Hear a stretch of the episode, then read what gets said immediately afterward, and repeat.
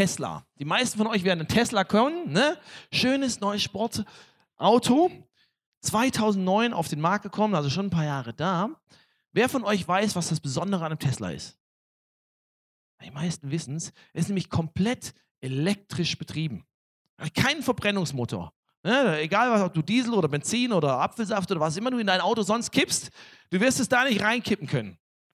Ne? Er, er, funktioniert komplett über elektrischen Strom und er hat den ganzen Unterboden, den ganzen Unterboden von diesem Auto ist, sind quasi gigantische Batteriezellen, wo der Strom reingeladen hat und die dieses Auto antreiben.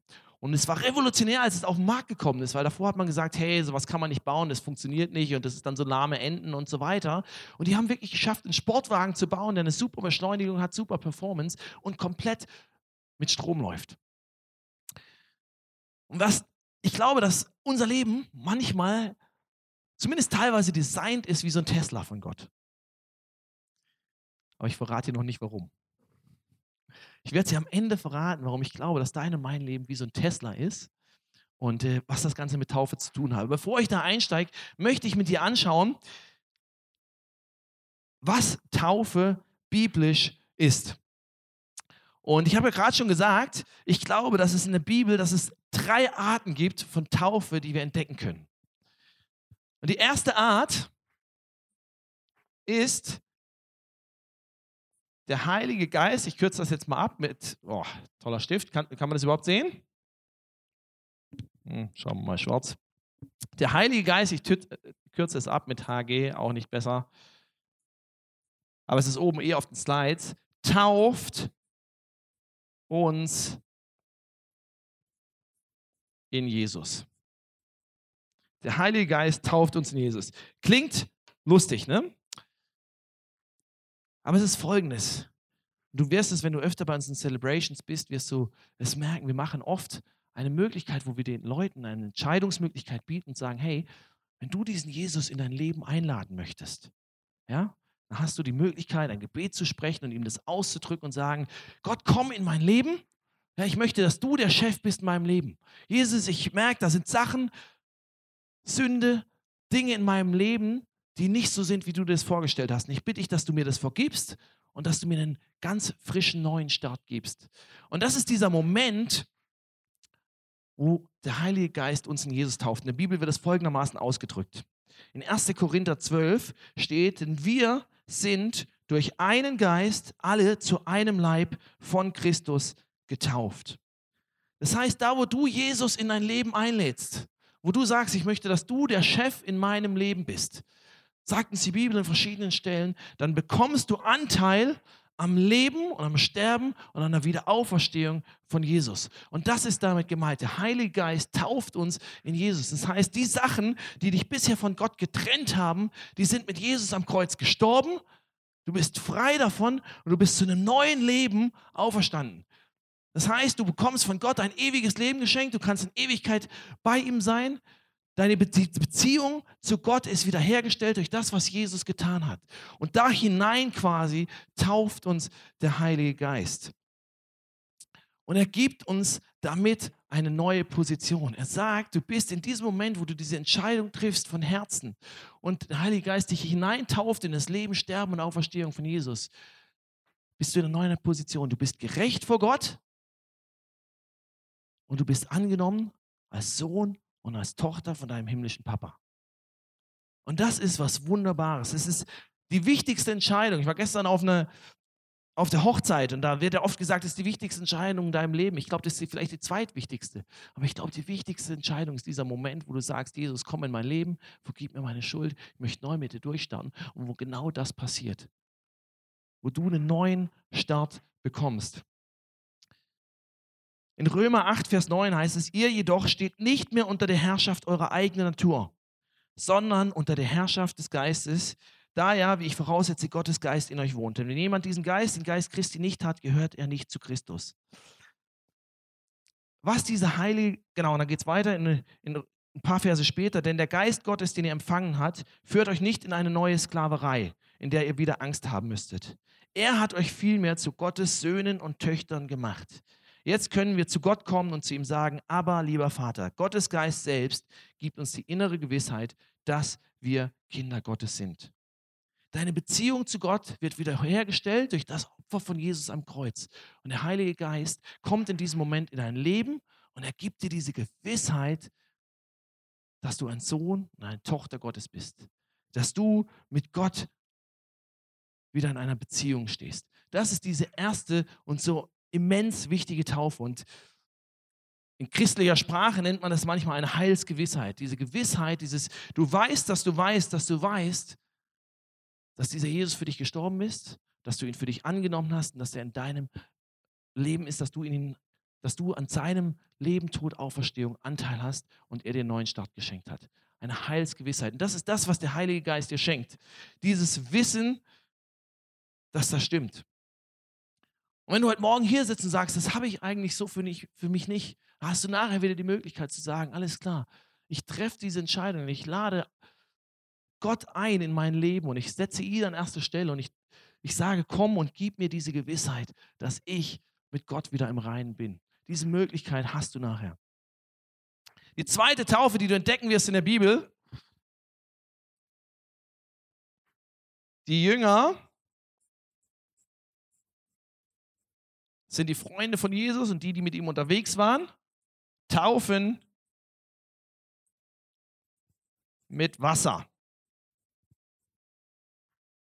Die Jünger taufen mit Wasser. Und es gibt äh, so den, den bekanntesten Auftrag, den Jesus ganz am Ende seines Lebens gegeben hat, sagt, deshalb geht hinaus in die ganze Welt, ruft alle Menschen auf, dazu meine Jünger zu werden, tauft sie auf den Namen des Vaters, des Sohnes und des Heiligen Geistes. Das ist die Wassertaufe.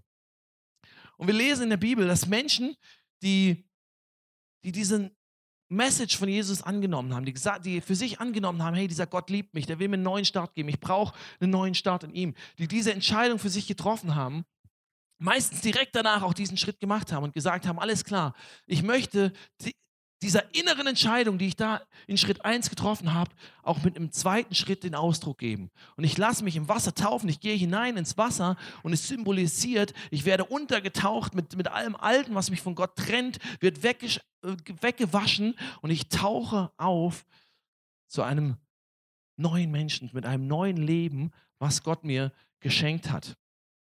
Das Alte geht im Wasser, stirbt mit Jesus, ein neuer Mensch kommt hervor. Und es ist ein Zeichen nach außen, habe ich gesagt, es ist ein äußeres Zeichen einer inneren Entscheidung, aber ich glaube, es ist auch mehr als ein Zeichen. Ich glaube nicht, dass es ein Sakrament ist. Und da gehen manchmal die, je nachdem, in welche Kirche du gehst, gehen da die Meinungen auseinander. Das sage ich dir ganz ehrlich. Wir glauben nicht, dass es ein, ein Sakrament ist. Diese Taufe hat nichts damit zu tun, ob du gerettet bist und Jesus in deinem Leben ist oder nicht. Das passiert hier.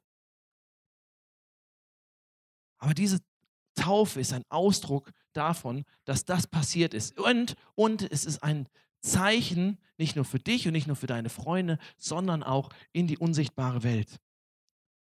Weil ein, Zeu ein Zeichen im Natürlichen, im Äußeren, kann auch im Übernatürlichen was bewirken. Und deswegen fragt sich manchmal, ja, warum macht ihr, warum soll man aufstehen und warum soll man manchmal die Hände strecken und warum soll man dies und das und jenes tun? Eigentlich, das kann ich doch alles in meinem Herzler ausmachen. Es ist schon richtig. Aber der Punkt ist, in dem Moment, wo du äußere Schritte gehst, wo du äußerlich was ausdrückst, passiert was. Für dich selbst und auch in die unsichtbare Welt hinein. Und deswegen war das eigentlich immer der direkt nachfolgende Schritt und manchmal ganz spontan. Es gibt da die Begebenheit von einem Mann, steht in Apostelgeschichte 8, der war auf dem Weg. Der war einfach unterwegs von einem Business-Meeting zum anderen sitzt quasi in seinem Taxi mit seinem Chauffeur, begegnet einem anderen Mann, sagt, hey, ich lese hier in diesem Buch, ich habe keine Ahnung, was das bedeutet. Kannst du es mir erklären? Er erklärt es ihm. Und dann wird berichtet, da begann Philippus, ihm die rettende Botschaft von Jesus ausgehend von diesem Prophetenwort zu erklären. Als sie schließlich an einer Wasserstelle vorüberfuhren, sagte der äthiopische Hofbeamte, dort ist Wasser. Spricht was dagegen, dass ich jetzt gleich getauft werde? Er ließ den Wagen anhalten. Gemeinsam stiegen sie ins Wasser und Philippus tauchte ihn. Es war keine lang geplante Action. Es war kein, oh, ich muss da noch zehn Jahre drüber reflektieren. Wenn du weißt, dass du weißt, hey, ich mache ernst mit diesem Gott. Ich brauche das, ich will das. Dann ist das eigentlich nur die logische Konsequenz, dass du sagst, alles klar. Und ich mache auch die Wassertaufe als Ausdruck davon. Wie gesagt, es rettet dich nicht. Als der Verbrecher am Kreuz neben Jesus hing und sagt zu Jesus, denk an mich, wenn du heute in dein Reich gehst. Sagt Jesus nicht, alles klar, mache ich, aber steig doch noch mal kurz vom Kreuz runter, lass dich taufen und dann steig wieder rauf. Hat er nicht gemacht, sondern hat gesagt, hey, du wirst garantiert noch heute bei mir sein. Das heißt, dein Status mit Gott hängt davon nicht ab. Du brauchst die Wassertaufe nicht für die Rettung, aber ich glaube, du brauchst sie zum Leben in Fülle, was Jesus für dich hat. Das ist ein Schritt von Gehorsam gegenüber Gott. Du brauchst sie nicht, um zu irgendeiner Kirche zu gehören. Du bist hier genauso geliebt und angenommen, ob du das machst oder nicht. Aber wenn Jesus sagt, wir sollen es tun, warum würdest du es nicht machen wollen?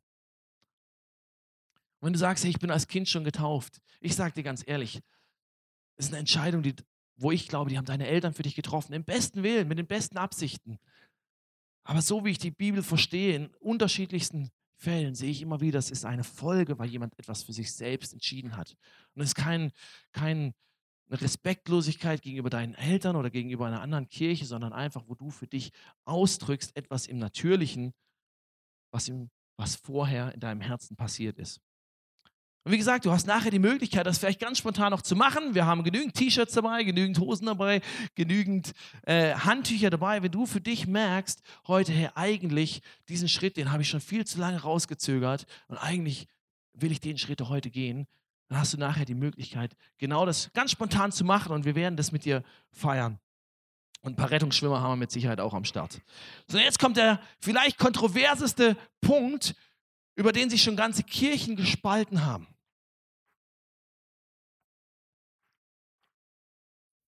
Jesus tauft uns im Heiligen Geist. Weißt du, es gibt fünf Sachen, die in allen vier Evangelien, die vier Evangelien sind die, die genau über die Zeitspanne berichten, kurz vor dem Leben bis kurz nach dem Leben, Jesus über sein Leben, über alles, was er getan hat. Das sind so, so ein, ein ganz wichtiger Teil der Bibel, wo wir unheimlich viel über Gott erfahren. Und es gibt nur fünf Sachen, die in all diesen vier Büchern enthalten sind. Geburt, Tod und Auferstehung von Jesus, weil das ist das Zentrale. Damit steht und fällt alles.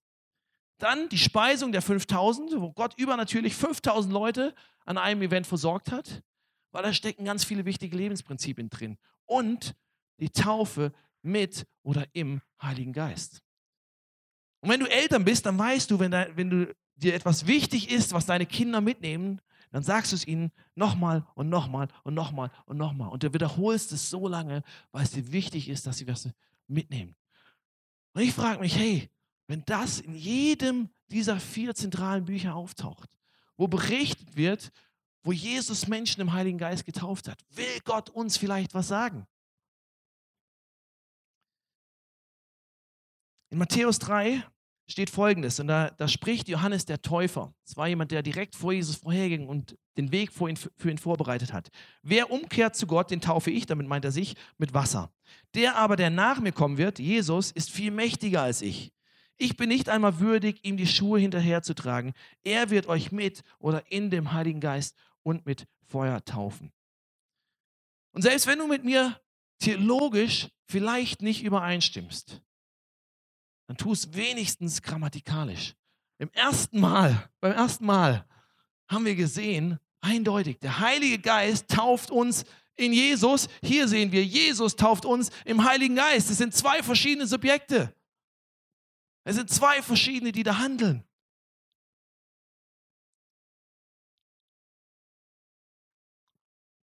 Stimmt, stimmen mir die Deutschlehrer zu oder habe ich jetzt was Falsches gesagt? Bist du angespannt? Es sind zwei verschiedene Handlungen, die da passieren. Jesus tauft uns im Heiligen Geist.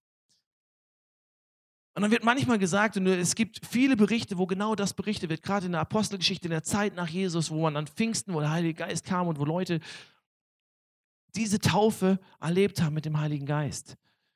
Und es wird immer und immer und immer und immer wieder berichtet, wie das vorkommt. Ich kann dir nicht alle Stellen bringen, ich kann sie dir gerne lesen, dann kann, äh, geben, dann kannst du sie zu Hause nachlesen. Aber manchmal wird eingewandt, naja gut, diese Aussage, die hier getroffen wird, die gilt ja nur den Jüngern. Nur den Leuten, die direkt mit Jesus unterwegs waren, die direkt sein Gefolge waren, die haben von ihm gelernt, dann ist er weggegangen, deswegen ne, wurden die im Heiligen Geist getauft. Das Problem ist hier, als Johannes das sagt, da gab es die Jünger noch gar nicht. Die wurden erst ein Kapitel später berufen. Er sagt das zu allen. Und dann wird gesagt, na gut, das wird, das galt ja nur für Pfingsten. Das war halt damals so besondere Zeit und Gott wollte was zeigen und deswegen hat er das halt damals so gemacht und heute ist das nicht mehr so. Das Problem, was du dann hast, diese Apostelgeschichte, wo davon geschrieben wird, die berichtet nicht von ein paar Wochen, die berichtet von Jahrzehnten, wo Dinge passiert sind. Apostelgeschichte 2 erzählt dir davon, wo das das erste Mal an Pfingsten passiert ist. Apostelgeschichte 8 ist eine weitere Begebenheit. Das war schon fünf Jahre nach Pfingsten. Zwei Kapitel später war schon zehn Jahre nach Pfingsten, wo das gleiche berichtet wird. Apostelgeschichte 19 ist 25 Jahre nach Pfingsten. Das war kein einmaliges Event, kein bisschen Nachbeben von einem großen Beben, was passiert ist. Und ich möchte dieses, dieses, diesen einen Bericht in Apostelgeschichte 19 mit dir anschauen. Während Apollos in Korinth war, reiste Paulus durch das kleinasiatische Hochland und kam nach Ephesus. Dort traf er einige Jünger. Er fragte sie, habt ihr den Heiligen Geist empfangen, als ihr begonnen habt zu glauben? Hier. Nein, erwiderten sie, wir haben noch nicht mal gehört, dass der Heilige Geist schon gekommen ist. Welche Taufe habt ihr dann empfangen, wollte Paulus wissen. Die Taufe von Johannes war die Antwort. Da erklärte Paulus, wer sich von Johannes taufen ließ, bekannte damit, dass er zu Gott umkehren will. Johannes hat aber immer gesagt, dass man an den glauben muss, der nach ihm kommt, nämlich an Jesus. Nachdem sie das gehört hatten, ließen sie sich auf den Namen des Herrn Jesus taufen. Und als Paulus ihnen die Hände auflegte, kam der Heilige Geist auf sie. Sie beteten in fremden Sprachen und redeten, was Gott ihnen eingab. Dieses Reden in fremden Sprachen, das war ein Zeichen dafür für die Taufe im Heiligen Geist. Und ich will da jetzt gar nicht groß drauf eingehen, weil das Thema zu groß und zu komplex und zu kompliziert für viele Christen ist. Deswegen nehmen wir uns nächste Woche dafür Zeit. Da merkst du nochmal ein Thema, was Sprengkraft hat. Und möchte schauen, was das mit unserem Leben zu tun hat und wie das die Bibel versteht. Aber warum fragt, werden hier die Leute gefragt?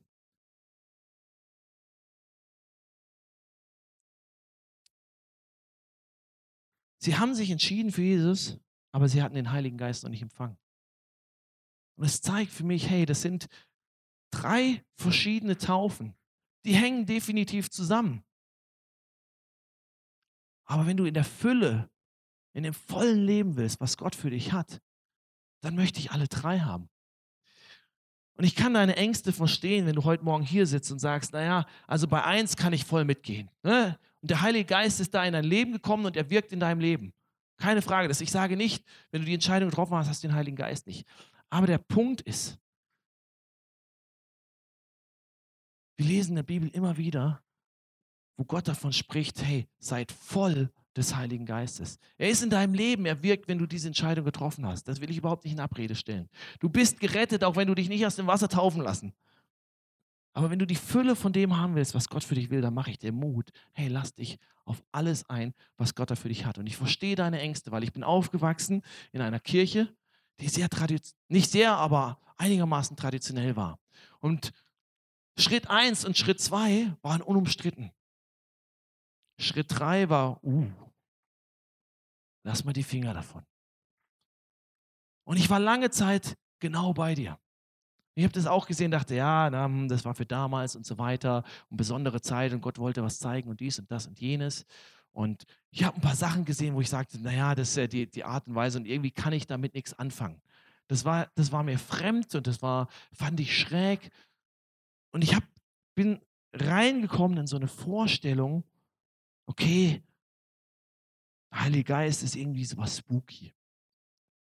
Und es hat sich so eine, so, was, so eine Idee in meinem Kopf festgesetzt, dass es fast wie, wie so eine Fremdsteuerung ist. Ja, wenn der Heilige Geist kommt und was macht und dann, keine Ahnung, ist da irgendwie von fremden Sprachen die Rede und dann siehst du manchmal, keine Ahnung, fällt da sogar jemand um oder irgendwas passiert. Dann hatte, dann dachte ich, ne, das will ich überhaupt nicht. Ja, das bin ja gar nicht mehr ich. Da kommt irgendwas und ich werde irgendwie fremdgesteuert wie so ein Roboter und vielleicht benehme ich mich komisch und äh, das, das, das will ich überhaupt nicht haben in meinem Leben. Und ich habe immer Abstand davon gehalten. Und Gott hat mich auf den Weg mitgenommen, wo er mir angefangen hat, genau diese Dinge zu zeigen. Und dann gab es einen Moment, wo es in meinem Herzen und meinem Kopf klack gemacht hat. Wo jemand sagte, hey, deine, deine Vorstellung, dass du fast wie, wie vergewaltigt wirst, wenn man, wenn man so will, durch den Heiligen Geist, wo er irgendwas tut, was du gar nicht willst. Lass die los, weil, und das war der Satz, der einfach bei mir, boom, der hat eingeschlagen. Der Heilige Geist ist ein Gentleman. Der Heilige Geist ist ein Gentleman. Er will dich nicht vergewaltigen, er will dich nicht fremdsteuern, er will nicht irgendwelche komischen Sachen in deinem Leben tun, die du gar nicht willst. Sondern du bist eingeladen, ihm Raum zu geben. Zu sagen, Heiliger Geist, ich will, dass du mich ganz ausfüllst mit deiner Kraft, mit deiner Weisheit, mit deiner Wegweisung, mit allem, was du von Gott für mich hast. Und ich will, dass du mich wirklich voll machst davon, weil ich nicht aus meiner eigenen Kraft leben will, sondern aus deiner. Und das hier muss nicht spooky sein. Das kann ganz unspektakulär sein. Weißt du, ich bin in meinem Leben noch nie umgefallen. Und ich habe nicht das Gefühl, dass mir was, tu, was mir was fehlt. Und ich weiß, es gibt manche Christen, die sagen, das muss in der Art und Weise ablaufen und da muss das passieren. Ich stimme dem nicht zu. Ich weiß, manchmal handelt Gott so, weil er zeigt, er kommt mit seiner Power. Und er zeigt manchmal, jawohl, ich will auch Kontrolle über deine Zunge. Aber du bestimmst, wie viel Raum du ihm gibst. Du bist nicht fremdgesteuert, sondern du bist eingeladen zu sagen, hey, wenn ich diese Entscheidung getroffen habe, dann will ich nicht nur das nach außen zeugen, sondern will ich dem Heiligen Geist auch allen Raum geben. Und ich habe dir am Anfang den Tesla gezeigt. Und wenn du, wenn du dieses, diesen Batterieboden mal aufschrauben würdest, dann sähe das so aus. Wenn du da noch ein bisschen näher rangehst, äh, habe ich jetzt kein Bild, aber dann würdest du sehen, es sieht aus wie ganz, ganz viele kleine Batterien. Nicht genau die Größe, aber ungefähr die, so wie, wie so eine Haushaltsbatterie, wie so eine AA, A, was auch immer Batterie. Einfach so eine runde Batterie. Und die treiben den Wagen an. Die bringen all die Power. Die bringen all die Beschleunigung. Die bringen das Voranbringen. Die ermöglichen Dinge, die vorher für unmöglich gehalten wurden. Red mal mit Elon Musk. Wie viele Leute gesagt haben, das geht nicht, was du da tust. Die ermöglichen, ermöglichen, dass man von A nach B kommt. Die bringen die Power mit. Und ich glaube, in unserem Leben ist es manchmal ganz genauso. Heilige Geist ist der Geist der Kraft. Und von Jesus wird berichtet, dass sein Teaching, dass das, was er getan hat, dass sein Leben den Leuten auffiel, weil sie sagten, hey, der redet nicht einfach nur wie all die anderen Priester und Heiligen und sonst was vor ihm, sondern was sie bemerkten, da ist Kraft dahinter. Kraft in seinem Reden, Kraft in seinem Tun. Und das Gleiche wird später wieder berichtet über die Freunde, über die Jünger, die mit ihm unterwegs waren. Nach Pfingsten, wo gesagt wird, hey, die Leute bemerkten, da war Kraft drin. Und immer wieder wird gesagt, denn sie waren voll des Heiligen Geistes. Und manchmal habe ich so das Gefühl, dass wir als Christen sagen, alles klar, Anteil am Leben von Jesus, die Entscheidung habe ich für mich getroffen, diese, diese Taufe, diese innere Taufe, die habe ich gemacht. Ich bin eine neue Schöpfung, ich bin neu geboren, ich werde in Ewigkeit bei Gott sein. Der Heilige Geist hat angefangen, in meinem Leben zu wirken. Viele Leute können da auch noch mitgehen und sagen, alles klar, diese Wassertaufe, das sehe ich auch, das will ich ausdrücken. Aber da wird es für die, für die Ersten schon schwierig. Und ich habe manchmal das Gefühl, beim dritten Punkt tun wir uns so wahnsinnig schwer. Und es wäre so, als wenn du hingehst und versuchst, deinen Tesla auseinanderzubauen und mit lauter einzelnen Batterien, die du dir im Supermarkt gekauft hast, neu zu bestücken. Und du gehst hin und nimmst jede Knopfzelle einzeln raus und willst in so einem haushaltsüblichen Ladegerät aufladen. Und jeder wird sagen, wenn du so ein Auto hast und versuchst da die einzelnen Dinge auseinanderzunehmen und in ein Ladegerät zu stecken, das ist idiotisch. Aber ich glaube, genau das versuchen wir manchmal als Christen. Wir sagen, Gott, ich will mit dir unterwegs sein. Okay, ich gehe vielleicht nur diesen Schritt, aber dann versuche ich alles in meiner eigenen Kraft zu leben, weil ich Angst habe vor dem, was Gott für mich hat. Und weil ich das, weil ich das nicht einordnen kann. Weißt du, Schritt 1 rettet dich. Schritt 2 ist ein Zeichen für dich und die unsichtbare Welt. Und Schritt 3 bringt dich in all die Power, in den Weg hinein, den Gott mit dir gehen möchte. Warum würdest du das nicht wollen? Und das liebe ich an dieser Serie, weil ich merke, sie kratzt nicht nur an der Oberfläche, sondern sie fordert heraus. Vielleicht merkst du es, wie sie dich heute Morgen herausfordert, wie du merkst, uh, vielleicht, das macht was in mir. Vielleicht denkst du, ja, ich bin ein seriöser Mensch und ich habe für mich gemerkt, was mich zurückgehalten hat, mich voll auf den Heiligen Geist und auf sein Wirken in meinem Leben einzulassen, waren einfach falsche Ängste und Vorstellungen, die ich hatte. Eine falsche Vorstellung über den, wer er ist. Hey, schau noch mal, wer tauft uns? Jesus, dein geliebter Jesus, den du kennst, wo du weißt, der ist nicht schräg, den kannst du anfassen, der will dein Bestes.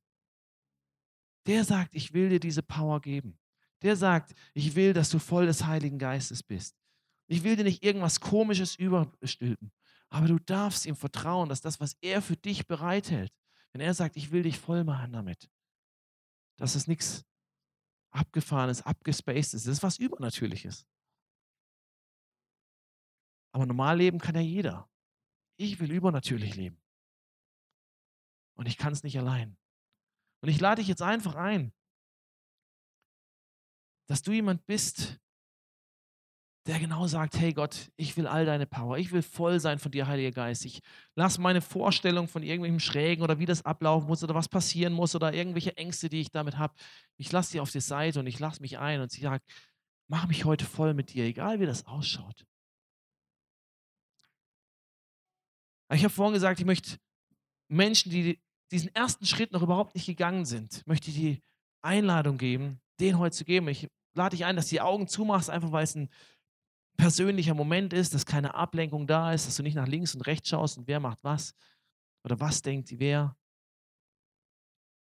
sondern dass du über, für dich überlegst, hey, habe ich diese Heilsgewissheit, habe ich dieses Wissen, dieses, ich weiß, dass ich weiß, dass ich weiß, dass Jesus für mich gestorben ist und dass er in mir lebt.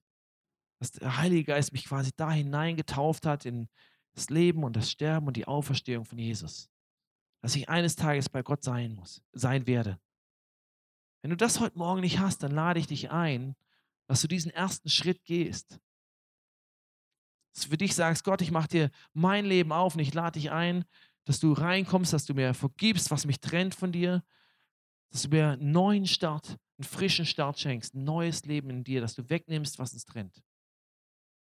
Ich habe vorhin gesagt, manchmal sind äußere Zeichen wichtig. Von daher, während alle Augen geschlossen sind, möchte ich dich einfach einladen, dass du mir ganz kurz, ganz kurz einfach deine Hand hebst, wenn du sagst, ich möchte diesen Schritt heute Morgen gehen und ich werde mit dir ein Gebet beten, wo du einfach Jesus in dein Leben einladen kannst.